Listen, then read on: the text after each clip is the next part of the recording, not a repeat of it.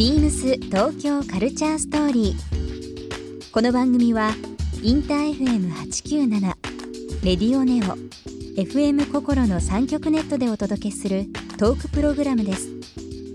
案内役はビームスコミュニケーションディレクターの土井博志。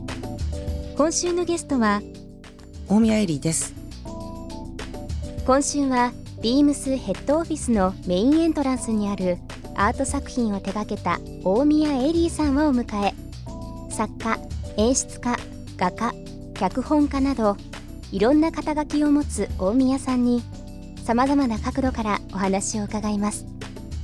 そして今週大宮さんへプレゼントしたワイングラスをリスナー1名様にもプレゼント。詳しくは beams 東京カルチャーストーリーの番組ホームページをご覧ください。応募に必要なキーワードは番組最後に発表します Beams. Beams. Beams Tokyo Culture Story. Beams Tokyo Culture Story. This program is brought to you by Beams. Beams ありとあらゆるものをミックスして自分たちらしく楽しむ。それぞれの時代を生きる若者たちが形作る。東京のカルチャー。Beams 東京カルチャーストーリー。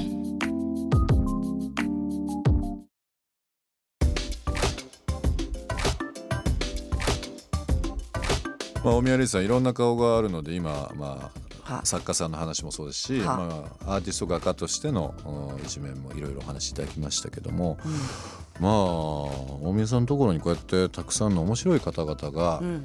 引き込まれるというか集まってくるっていう、まあ、勝手ながらの印象なんですけどもね、逆にその大宮さんが、まあ、いろんな人に多分普段お会いになられてる中で、こういう人面白かったよっていうのは最近あったりします？えー、そう最近出会った中で面白い人はっていううん。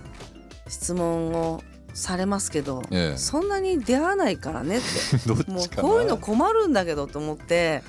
いやでも出会う出会ういっぱい出会ってんでしょうけどね。まあ超最近だとあのモンパチフェスに行ってたんで、はい、モンゴル800のモンパチ。800はい。はい、そこでまあいろんなミュージシャンの方に会って、うん。なんかでも私ミュージシャンじゃないのにひとうん。一人だけミュージシャンじゃないのにいるわけさみんなミュージシャンでさ。あなんか打ち上げの時とかですか？打ち上げとかですね。ライブ行かれて？そうそう、うん。まあ私もスナックエリーって演目で出演したんですよ、要はネットでやってる飲み会番組なんです、えええで結構もう2010年から始めて2011にちょっと一回やめて、でまた最近始めてって感じのうんうん。息の長いやつなんだけど要は全国の人が一緒に乾杯できるってやつ北海道から沖縄で、イエーイって乾杯して、で北海道の沖縄の人も一緒に喋れるわけよ、うん。だから長いカウンターで飲んでるイメージ。はで私と飲む時もあれば私そのスナックエリーにいろんな人が来て、あはい。でゲスト周りでみんなで乾杯するってやつなんだけど面白い。それをあの主催の清作君モンパチの清作君が、うちのフェスでやってよって話になって行ったんです。それで行かれたと。まあ、去年その前はライブペインティングで行ったりとかいろいろ毎回頼まれるの違うんだけど今回はじゃあスナックエリでって言われて行ってでど誰ゲスト呼べばいいのって言ったら、もう適当にいる人を捕まえてって言われてちょっとと思ったけどい許可取りとかあんだろうと思ったけど、はいでもまあそんまあほぼそんな感じになって、うん。1日目はあれえっとなんだっけモンあモンゴル800じゃなくて、えっと、マキシマム・ザ・ホルモンの奈緒ちゃんがいたから「はいはい。ああ奈緒ちゃん」っつって拉致してあの一緒にトークした。り、うん2日目はパフィーの由美ちゃんにうん。お願いしてってなって、豪華ですね。そうですか。あーそうそう仲良しだからねだ最近出会った人じゃないのよ。奈緒も由美ちゃんも長いんだけど、それででも打ち上げに行きますね、うん。そうするといっぱい人います。うん。そう最近出会う人になるじゃん、はい知らないから、うわー飲んでて、うん。誰だろうなとか思いながら。でもああのさっきのライブやってた人だとかはい。思ったりして、でその中でもマイティクラウンのサミー T さんとか、はい。あとヘイ・スミスの猪狩さん、うん。このマイティクラウン見たんだけどすごいすごいここいいんだよね、うん。そ大人気ですからね。そうなんだ。でもあんまり分かんなかったの、うん。そしたら花根組隆君は仲良しの、花組隆君がうん。あのサミー T さんはすごい偉い人なんだよっつって、うん。私が「あの人面白いあの人高志くんあの人面白いよ」ってこそこそ言ってたら「いやあの人面白いじゃなくてあの人すごい人だ」って。えどうすごいのって言ったらレゲエの世界大会で優勝してる人なんでしょ、えっつって。サミーティさんってほ本人に「えすごい人なの?」って聞いたら「すごい人だよ」って言われて「あそう本人で言うな」大宮さんは、はい。その構えないのがいいんでしょうね。いろんな人に対して。フラットでだからたまたまこの居合わせたから仲良くなったとかって。で後々聞いたら「あの人こういう人だよ。すごい人だよ」って。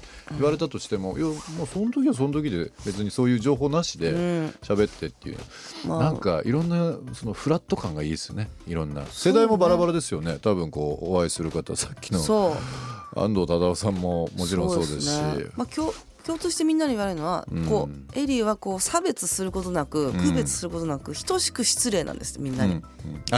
うん。うん。等しく失礼。失礼。うん。だから平等ね。でもそのサニー T さん面白かったしなんかトークがすげえ面白いんですへよ、ー。もう笑っちゃってはあ今度ちゃんとライブ行きたいなと思って。いいですね。まあ共通で。あのーまあひみんなそれぞれだと思うんですけど、うん。あこの人興味あってこの人面白いなっていう一個のなんかこう金銭がもしあるのであればうん。どういったところにこうポイントありますかね？その面白い。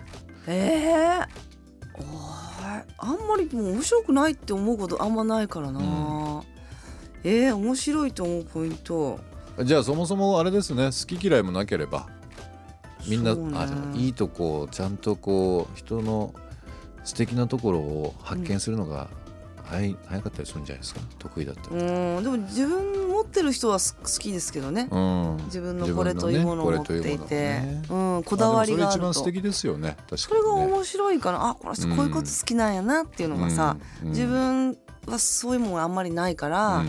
そういうことに触れるとなんか例えばなんだろう。まあ建築家の方だってさでも意外と料理が好きだったりとかそういうのとか食べることが好きとかそういうのもそうなんですよ。ギャップがあるとやっぱ面白いよギャップがあるのいいね。ですよね、うん。まあ大宮さんの言葉一つ一つあのこう聞いてると発見があったり面白いなっていうふうには思うんですけどその大宮エリーという人物が形成されるにあたってなんかこう幼い時になんかこう面白い経験があったとか面白い人に会ったとかってあったんですか？こうんう親の影響とか、うん。まあ、友達の影響とか。いやでもそのあんまりないかな。なんかそのこう運命にこう身を任せてるとそういう風になっちゃったっていうかさ、うん。こうじゃないとダメっていうのはあんまり思わないところがあって、ううん。ちの親からは自分たちとあまりに違うからうん自分たちこうじゃないんじゃないかぐらいの ことは言われてたかな。例えば東大の薬学部で国家試験の日があったのにそうですね。受けた東大卒ですもんね。そう。で受けたくなくて国家試験をどうせ落ちるから、うん。それでさ薬学部ですよね。そう。うん絶対試験受けなきゃいけないんですよ国家試験、全員受けるから。だけど受けたくないのに家にいたいたらずっと悩むじゃん。うん。あー今頃試験やってるなとか、そういうのかどうせサボるならうん。こう大胆なサボり方したいと思ったんですよ、そしたらそう。そしたら友達がたまたまなんかその日ってリオのカーニバルの日なんだって。ブラジルのリオの。そう、はい。って言ってたんですよ。うん。それを聞いた時に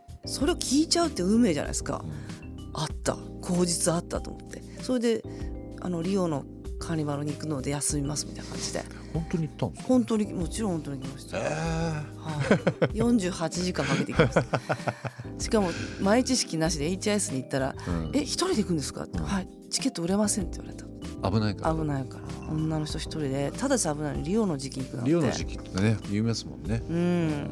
だけど私さ旅慣れてるんで。その行動力。全然大丈夫。全然大丈夫だった。うん。みんなねあのね時計とか財布とか持ち歩いたりしてるから襲われるんですよ。私なんか水着一丁羅で歩いてましたから。マジですか？はい。財布なんか持ってない。あのブラジャーの後ろにあの裏にこう靴下縫い付けてそこに あの小銭を入れておいたんですよ。だから何も持ってないから誰からも襲われないし 地元のスーパーの袋とか持ってたからね。パンとか入れて。すごい。あのせ判断力と生命力が凄まじいですね。そうですね、うん。あとアイディア。今その内側にっていうのがありましたけど。そうそうそうそう。なんかねうん。いや観察するんですよ。まあだから脚本書いてるってもあったパッていくとそこで観察すると、うん。あのアメリカ人とかヨーロッパ人はみんなあのポロシャツにジーンズだったんですよ。うん。リオのカーニバルの。そうそうそう。コパカバーナね、だけどブラジルの方はみんなビキニか海パンなんですよ、うん。でこれやと思ってホテルバー戻ってビキニになって。もうローカルと同じ格好にして。そしたら、ね、ブラジルの方に声かけられて「どこのあの中国料理で働いてるの?」って言われて「いやいやサイトシーイング」とか言ってキーディング」とか言われちゃって「ほんまやで」っつって。それであこれはもう化けれてるぞと、うほんまもんになれてるぞと思って、夜のカーニバル会場に行く時に、ええ。本当は危ないからみんななんかまあ近寄るなじゃないです。あのホテルからのバスに乗らなきゃいけないんですよ、はいはいはい。ピストン予想でええ。私、超安宿だったから学生だったしね。それでモーテルの人に、うん私にバスどうしたらいい?」って言ったらあのみんなが乗ってる市バスに乗れって言われたんですよ、うそれ一番乗っちゃいけないやつだってことが後,、うんね後で分かった。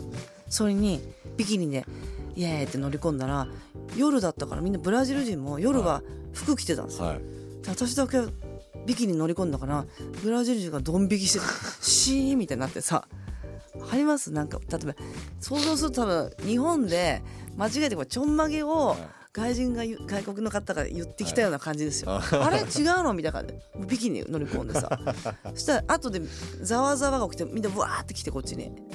襲われると思ったらみんな拍手して「ボニート」とかボニー「トアミーゴ」みたいになって「サンバサンバ」みたいになって結果良かったんそれですけど。学生時代ですよねそう。ね。すごい。まあほぼ社会人前ですよ。まあ社会人前大学4年生の時ですか？そうそうそう。それがでも結局そういうことが多くてうん。で会社員になった時もなんかそのこうプレゼンテーションの場ですごくどんよりしする状況になる時に部長とか「ちょっとおめえあのビキニの話しろ。ビキニの話」とか「今ここで?」とか思ったけどビキニの話とかするとみんなバカなのそうそうそう。ポカンといくわけですね。とかあったりなんか一個の経験取るに足らない経験がなんか違うとこ持っていくとなんかこうかつなんか円滑に進んだりな何かこう人と人人をハッピーにさせたりするってことが増えてきたっていうかそういう生き方になっちゃったってだけですけど意図してやってるわけじゃなくてなんですけどね。